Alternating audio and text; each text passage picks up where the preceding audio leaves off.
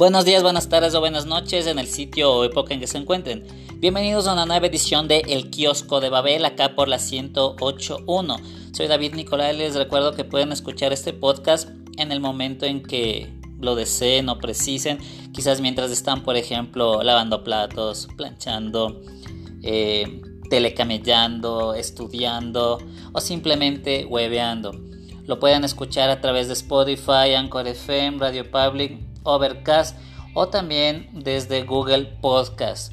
Eh, les recordamos que en la ciudad de Quito, Ecuador, donde el verano parece por fin haber llegado, ya estamos bajo un sol radiante, por cierto, cuídense también de la exposición prolongada a la luz solar.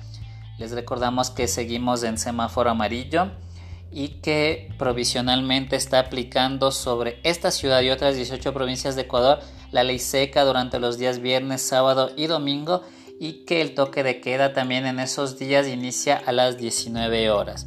Bienvenidos a El Kiosco de Babel, les recordamos también que llegamos gracias al apoyo de Caricato, ni más ni menos. Visítalos en www.revistacaricato.com y en sus distintas redes sociales. Bienvenidos.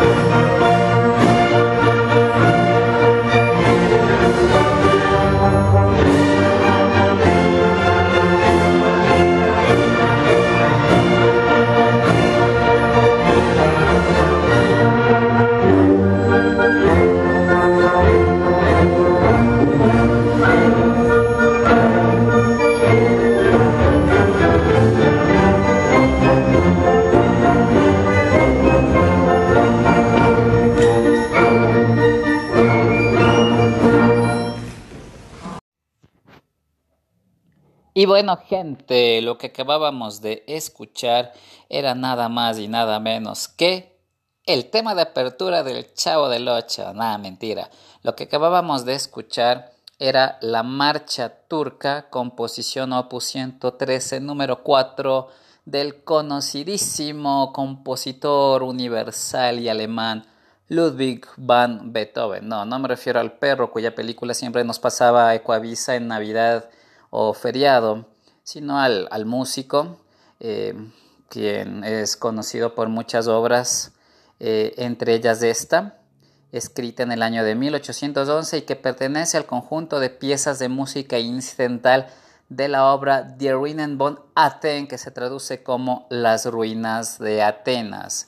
¿Y por qué hemos escogido este tema? La razón creo que es por demás obvia porque vamos a hablar de El Chavo del Ocho y El Chapulín Colorado. Todo esto en referencia a la noticia difundida el fin de semana de que finalmente eh, estos programas de Chespirito dejarían de transmitirse en nuestras televisoras eh, no solo eh, locales o regionales, sino de todo el mundo, debido a una falta de acuerdo económico entre Televisa México y el grupo Chiespirito conformado por los hijos de Roberto Gómez Bolaños. Eh, finalmente llegó el día que muchos pensamos que, que nunca sucedería. ¿Será que sí? ¿Será que no? Quisiéramos conocer su opinión. Recuerden escribirnos eh, a nuestras redes sociales. Lo pueden hacer a mi página de Facebook. Estoy como David Nicolás de Conca o también a cualquiera de las redes sociales de Caricato. Seirache Espíritu. Vamos a hacer un poco una especie de recuento de, cómo ha ido este programa que no solo hemos disfrutado eh, millennials y centennials de la actualidad, sino que lo, miraron muchas personas de, de, la generación X y también baby boomers.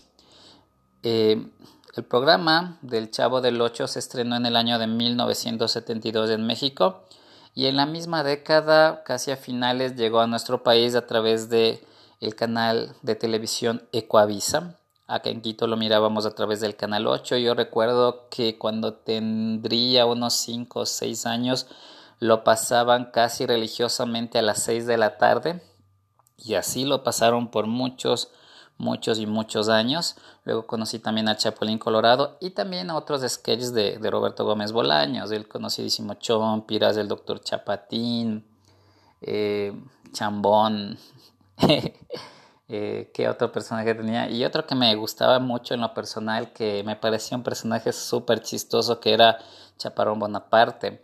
Entonces, por muchos años de Coavisa tenía como, como la exclusividad de, en la emisión de estos programas. Y bueno, pues en los años 90 eh, esos derechos al parecer fueron adquiridos por Visión, el canal 2 de Quito, que, se, que presumía de ser una de las filiales de Televisa. Entonces toda la programación del Chavo pasó a, a ese canal y así fue hasta casi prácticamente el 2016 en que esos programas pasaron a ser emitidos por Televicentro, un canal polémico que se inauguró acá y que se supone forma parte del grupo El Comercio, pero más concretamente del grupo eh, multimediático latinoamericano Alba Visión, encabezado por Ángel González, eh, que es propietario de varios medios, no solo televisoras, sino también radiodifusoras y también periódicos impresos en, en América Latina y que obviamente tiene como esa exclusividad de difusión de los programas de Televisa México. Seguimos en el kiosco de Babel.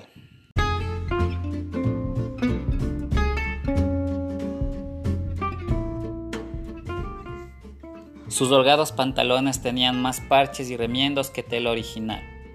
Estaban precariamente sostenidos por dos tiras de tela que hacían las veces de tirantes, terciadas sobre una vieja y descolorida playera en la que también predominaban los parches y los remiendos. Calzaba un par de zapatos del llamado tipo minero, que evidentemente habían pertenecido a un adulto. Pero lo más característico de su atuendo era la vieja gorra con orejeras, las que en tiempo de frío le debían haber sido de no poca utilidad, pero que, cuando lo conocí, en pleno verano, no hacían sino acentuar lo grotesco de su figura. ¿Grasa, jefe? me había preguntado mostrando el cajoncillo de limpiabotas. Y yo estuve a punto de responder que no, ya que mis zapatos se encontraban en bastante buen estado, pero entonces surgió el presentimiento, ese algo que nos impele a tomar decisiones sin justificación aparente. De modo que respondí afirmativamente. Yo estaba sentado en una de esas hermosas bancas de hierro forjado que aún se encuentran en algunos parques de la ciudad. Él se acomodó en el banquillo portátil que formaba parte de su equipo de trabajo y comenzó a realizar su tarea con inusual entusiasmo. Entonces lo observé con mayor atención y al instante comprendí cuál había sido la razón que justificaba mi presentimiento. Aquel niño era la encarnación total de la ternura. Me costó mucho trabajo entablar conversación con él, pues era notorio que mis preguntas provocaban el natural recelo de quien está acostumbrado a recibir muy poco, casi nada, diría yo, de los demás. ¿Cómo te llamas? Le pregunté. Pues da lo mismo, ¿no? ¿Qué es lo que da lo mismo? Me llame como sea. De cualquier manera todos dicen que soy el chavo del 8. ¿Cuál es tu edad? Seguí preguntando. Mi edad son los años que yo tengo. Por eso, ¿cuántos años tienes? Ocho, creo. ¿Dónde naciste? No lo puedo recordar porque estaba muy chiquito cuando nací.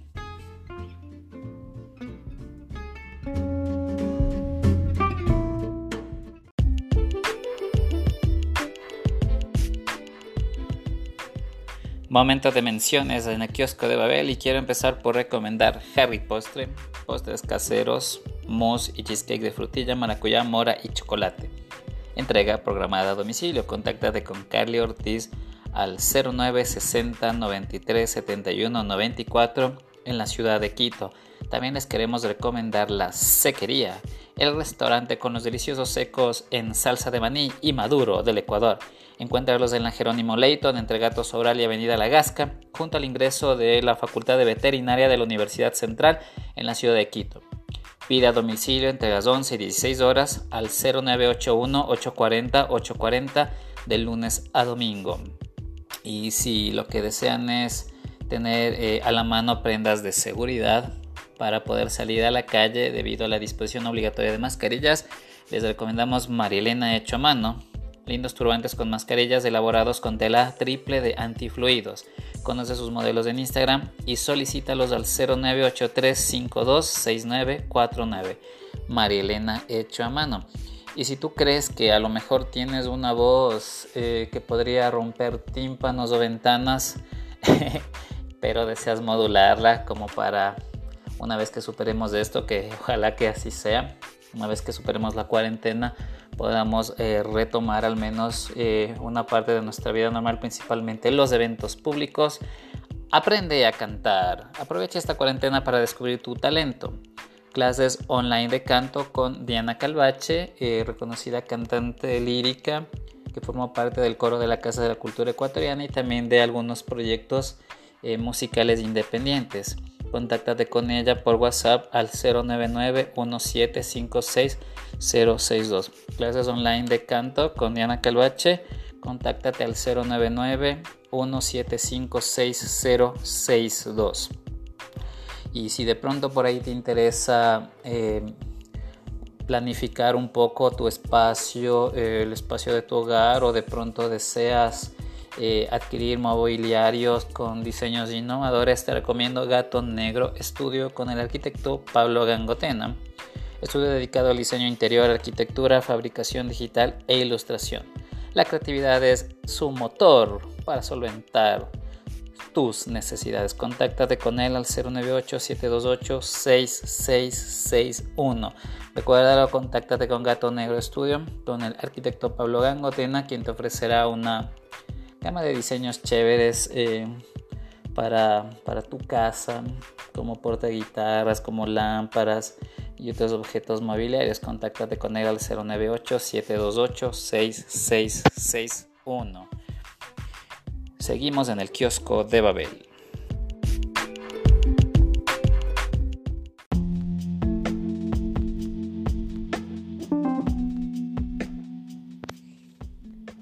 Seguimos con el programa y lo que escuchabas previo al bloque de menciones era un fragmento del prólogo de El diario del Chavo del Ocho escrito por el mismo Roberto Gómez Bolaños personaje nacido en el año de 1929 y fallecido en 2014 en México. Curiosidades sobre él, una que quizás todo el mundo ya sabía, eh, el origen del nombre Chespirito, pues es un diminutivo de William Shakespeare. Creo que eso ya se lo sabe todo el mundo, igual que el Padre Nuestro. Un detalle que quizás pasa más desapercibido es que Roberto Gómez Bolaños estudió en la UNAM, la Autónoma de México, graduándose como ingeniero mecánico, fíjense ustedes, eh, un multifacético hombre que a pesar de todo no, no, tuvo una formación académica de teatro o de literatura, sino que al parecer tenía como este don que supo desarrollar. A propósito, otros personajes muy famosos que fueron ingenieros mecánicos y que quizás no ejercieron o que terminaron yéndose por otros caminos. Por acá tenemos a León Febres Cordero, que fue político. Pero bueno, no, hagamos esa comparación por ahora. Eh, se casó varias veces, obviamente su matrimonio más famoso fue con Florinda Mesa. ¿Se imaginan? Eh, el chavo besándose con doña Florinda. Bueno, una escena que podría resultarnos muy, muy, muy barrascosa, muy incómoda, pero bueno. Eh, como que nosotros tenemos esa fantasía, ¿no? De a veces creer que la tele es la realidad. Eh, yo cuando era niña, lo típico, por ejemplo, si pensaba o suponía que Florinda Mesa era la esposa de Rubén Aguirre, fallecido también recientemente. Pero bueno, eh, más curiosidades sobre el chavo. El tema que escuchábamos casi al inicio de este programa era una interpretación de la marcha turca interpretada, valga la redundancia, por el Conservatorio Luis Gianni de Buenos Aires, Argentina, y grabada en 2013. Eh, a propósito de los temas de apertura del Chavo, hubo un proceso legal, una demanda allí, ya que resulta que esa conocidísima pista que escuchábamos al inicio del Chavo era un tema basado en la marcha turca de Beethoven, pero conocida como The Elephants Never Forget, Los Elefantes Nunca Olvidan, grabada en 1970 por el músico francés Jean-Jacques Perry, quien falleciera ¿no? también hace no mucho tiempo, en 2015, y que demandó en 2010 a Televisa y a Chespirito, llegando ambos a un acuerdo económico para compensar eh, el uso de, estas pistas, ¿no? que fueron, eh, bueno, el tema del Fan Never Forgets fue eh, publicado en el álbum Mood Indigo del año de 1970 y también el tema Baroque Countdown que en cambio era el tema de apertura de El Chapulín Colorado, programa que inició en el año de 1970 como un segmento del programa Los Caballeros de la Mesa Cuadrada y que al igual que El Chavo del 8 tendría su programa independiente a partir del año de 1973. Dato curioso es que acá se difundió el programa del Chapulín Colorado eh, por un tiempo en el canal de Teleamazonas. Eh, era curioso porque siempre veíamos todos los programas de Chespirito en un mismo canal, ¿no? Pues resulta que por un tiempo acá eh, el Chapulín Colorado fue una excepción, ya que el programa al parecer se vendió como una parte y se difundió por un corto tiempo, más o menos entre los años 2010 y 2013 o 14 más o menos en Teleamazonas. Seguimos con el kiosco de Babel. ¿Qué pasó? ¿Qué pasó? Vamos a...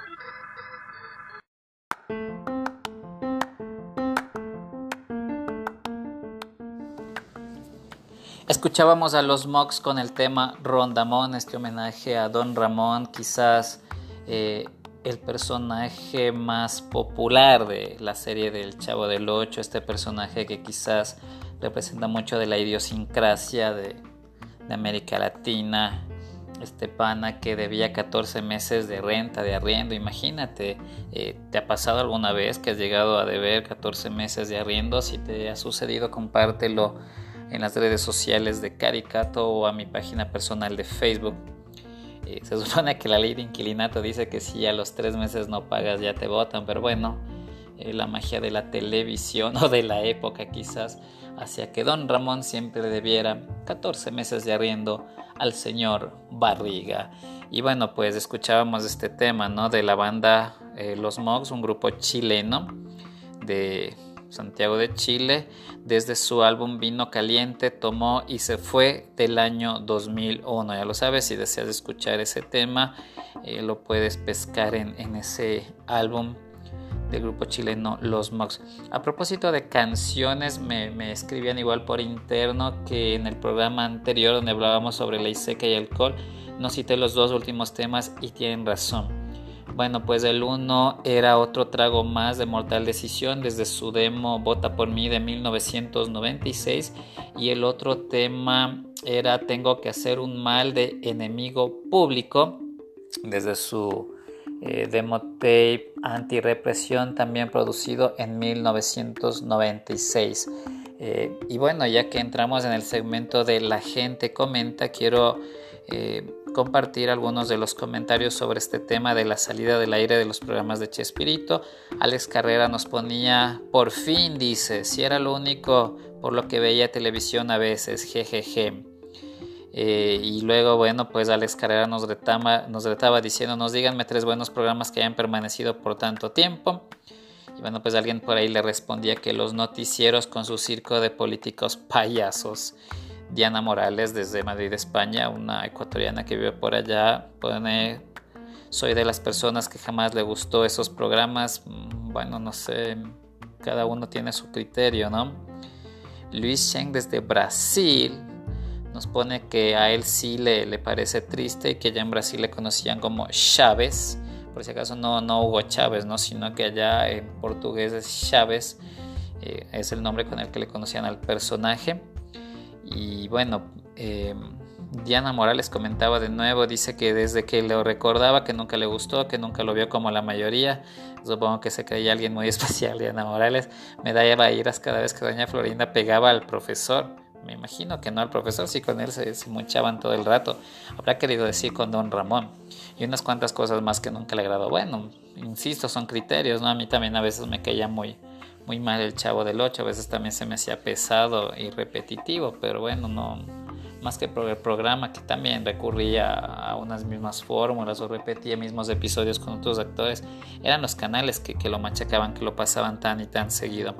Tatiana Rodríguez eh, nos pone, soy sincera, prefería esto a la basura que ven los chicos de hoy. También estoy de acuerdo en parte. Eh, hoy también hay buenos programas, pero también otros bueno, mm, a propósito, ¿no? Televisa, ¿qué nos ha ofrecido ahora recientemente, además de, telenovelas que ya ni siquiera son escritas por ellos, sino que son puros remakes de otras producciones peruanas o chilenas, ¿no? Creo que lo más recurrente ahora es La Rosa de Guadalupe y que Chuta es un programa al que igual le han dado full palo y que ya le dedicaremos un podcast muy pronto. Y como dice el dicho que bueno, en todo caso me, me lo trago más.